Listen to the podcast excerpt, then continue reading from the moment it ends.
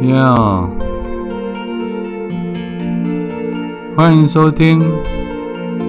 H 的第八种声音，准备好了吗？Ready，Go。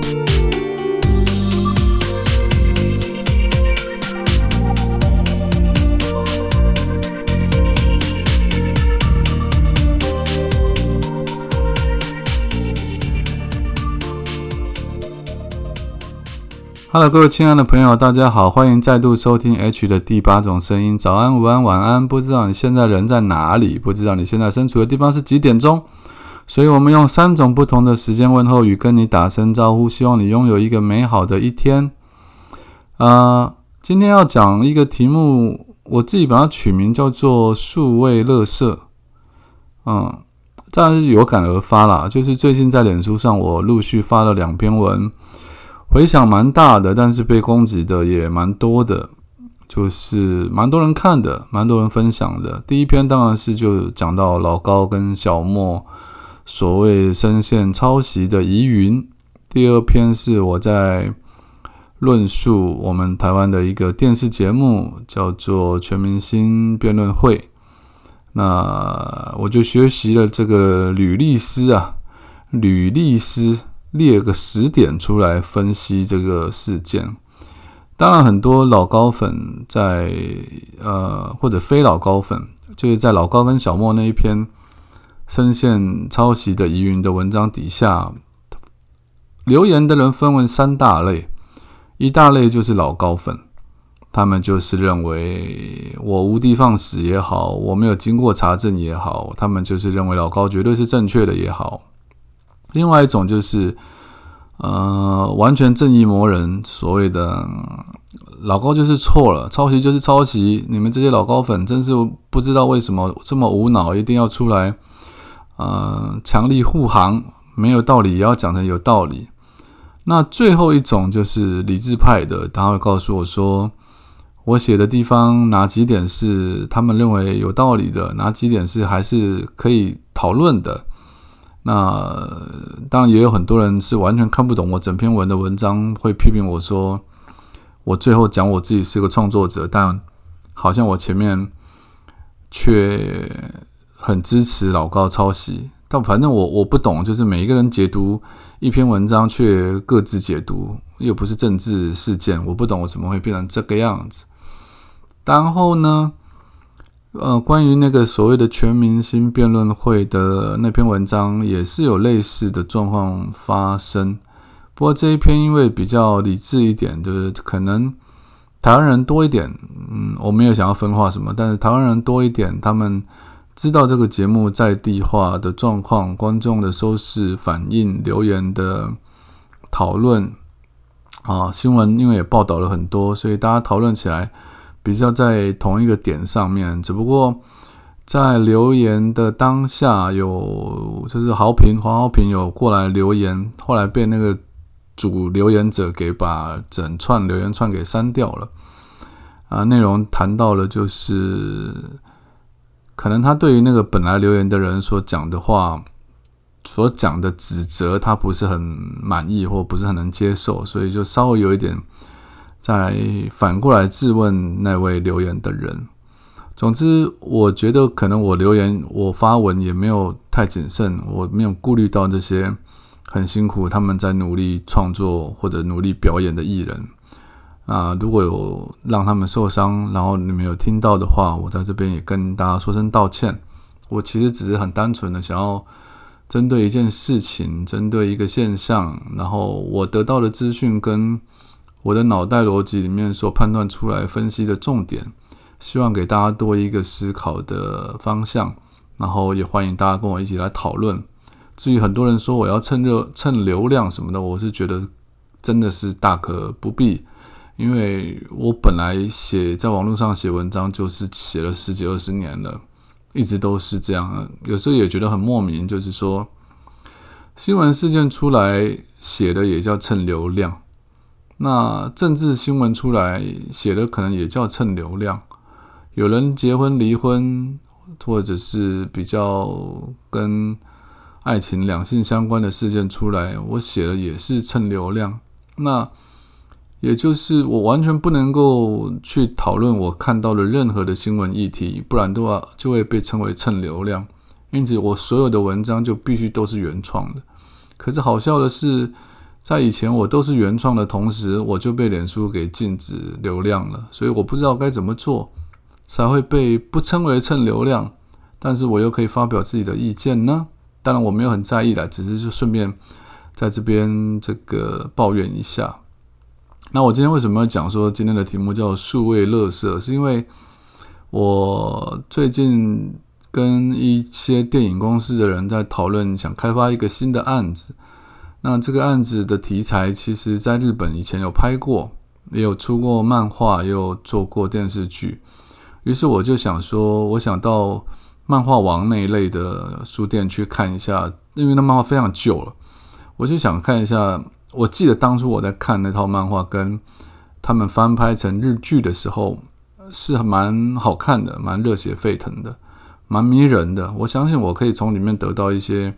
新的思想，或者是因为我已经忘光光他们在讲的细节是什么。然后今天下午特地跑了一趟书店，也找到了这一套尘封已久的漫画。我拿了前面五集。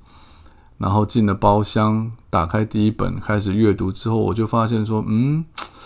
好像完全一点参考价值都没有。我不知道是因为我已经看过了，我知道剧情，所以我在翻每一页的时候，我都会觉得这些剧情都像叠加布一样，都像似曾相识。那既然是似曾相识，它就没有原创性的感觉，于是就会变成说，我我我发现时代已经变了，世代已经不同了。我认为，我如果拿这些东西做参考，去写成现在的东西的内容、故事、脚本、剧情，我不觉得现代的人会买单。于是我看了不到一集之后，我就放弃了。我觉得我从这边没有办法得到真正比较贴近现代人想要看的内容。那好，我讲到这么多，我还是没有扯到所谓的数位乐色到底是什么含义。就就是我会我会有一种感觉，就是说，呃，其实那些酸民讲的是蛮有道理的，因为同样一个题目出来，同样一个新闻事件出来，你说大家不去蹭，你不要讲那叫蹭，就是一个事件出来，每个人都有每个人的看法，每个人都有发表那看法的自由，只不过如果你的看法跟他的看法跟他的看法，每个人的看法都大同小异的话。那么，假设说一个新闻议题出来，就会脸书上出现了一万篇关于这个议题的文章，但是大概有九千九百篇，基本上内容都是相似度超过百分之八十，哦，就回到好像老高那个内容到底抄袭度超过百分之多少这种议题里面，那我就会觉得说。其实这些文章都没有留下来的意义，也没有被阅读的意义，因为它没有原创性，跟没有没有消化过后的智慧，它就是一堆堆的资讯，然后被人家重复的把这些资讯用不同的字句堆积，然后重新排列写出来。那你到底听这些东西、看这些东西的意义是什么？包括 Podcast 也是一样，呃，YouTube、Podcast、Facebook 上面的内容，我我觉得大部分都是这个样子。你说一个 KOL 或者一个 YouTuber，他今天有一个新的新闻出来了，怎么减肥？然后他跳出来讲怎么减肥，怎么减肥。那基本上那些东西也都是资讯收集来的，然后重新的排列组合，或重新的整合成一个新的，看起来像是新的内容或资讯，但实际上真的真正的原创思想思想或者是方法，我我知道是少之又少的。那那些东西不就是一堆数位垃圾吗？因为你看过一遍之后，你就会知道啊，其实这些地地方，有的你可能看过了，他只是把它重整；有的你可能在别的地方可能看过，就百分之九十是相似的。那为什么大家都要去做一样的东西呢？那你要说这叫蹭流量吗？蹭热度吗？我不能够完全认同。我只能讲说，同样一个议题，因为大家的想法。你不是特别聪明，或你不是超人，或者你不是天才，你没有办法天马行空的从不同的角度切入一个事件的新闻点。那么我就奉劝你，就不要做这件事情，因为你做的事情跟别人讲、跟别人写、跟别人拍出来的东西其实大同小异，那就是数位乐色了。那好，如果你坚持，你还是想拍东西、做东西、写东西的话，只有一件事情会让你有独特性，那就是写你自己。把你自己的故事、把你自己的体验、把你自己的生活经验，全部做出来、拍出来、写出来、录出来，那它就会是独一无二的，类似纪录片，因为它没有办法有人可以取代。我会觉得那不叫数位乐色，它就是一个数位资产、数位记录。可是除此之外，现在大部分的数位内容都是数位垃圾，它堆积在云端上，它堆积在我不知道在哪里的所谓云端上。最终看过一次，反过来问老高跟小莫的那些内容，有多少人看过一次之后，还会再去看第二次呢？尤其在你知道这些资讯可能有一大堆内容的百分比是不见得是正确的，那你还有必要再去看第二次？去吸收那些不是那么正确的资讯吗？或许你只是看一个啊，一个感觉，一个概念，所以那感觉概念过了也就算了。哦，你知道今天这这一集讲外星人，今天这一集讲地球监狱论，但里面的细节你有必要记吗？因为它也不见得是正确的，因为它有可能是别的地方都有的内容，你有必要记吗？那看过之后就没有印象的东西，不就是所谓的数位资讯吗？你有从这一段时间花费的收取知识的过程当中得到任何的东西，会深深的烙印在你心里面，成为一个有用的思想或有用的资源吗？我是怀疑的。好，今天因为呃这个晚上发生了嗯令我很开心的事情，这个开心的事情，也许我过一阵子会跟大家公布。那也希望大家祝福我，嗯，所以拖到非常非常晚才开始录音，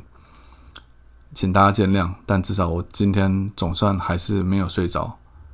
我的身体撑得住，所以大家不用担心我，我会继续录录下去的。那就这样，如果还是不了解我、不认识我的人，欢迎去 IG 搜寻作家 H，然后追踪我，可以问我问题，可以告诉我你想听什么内容，可以把你人生。碰到的难关，想知道的事情，一并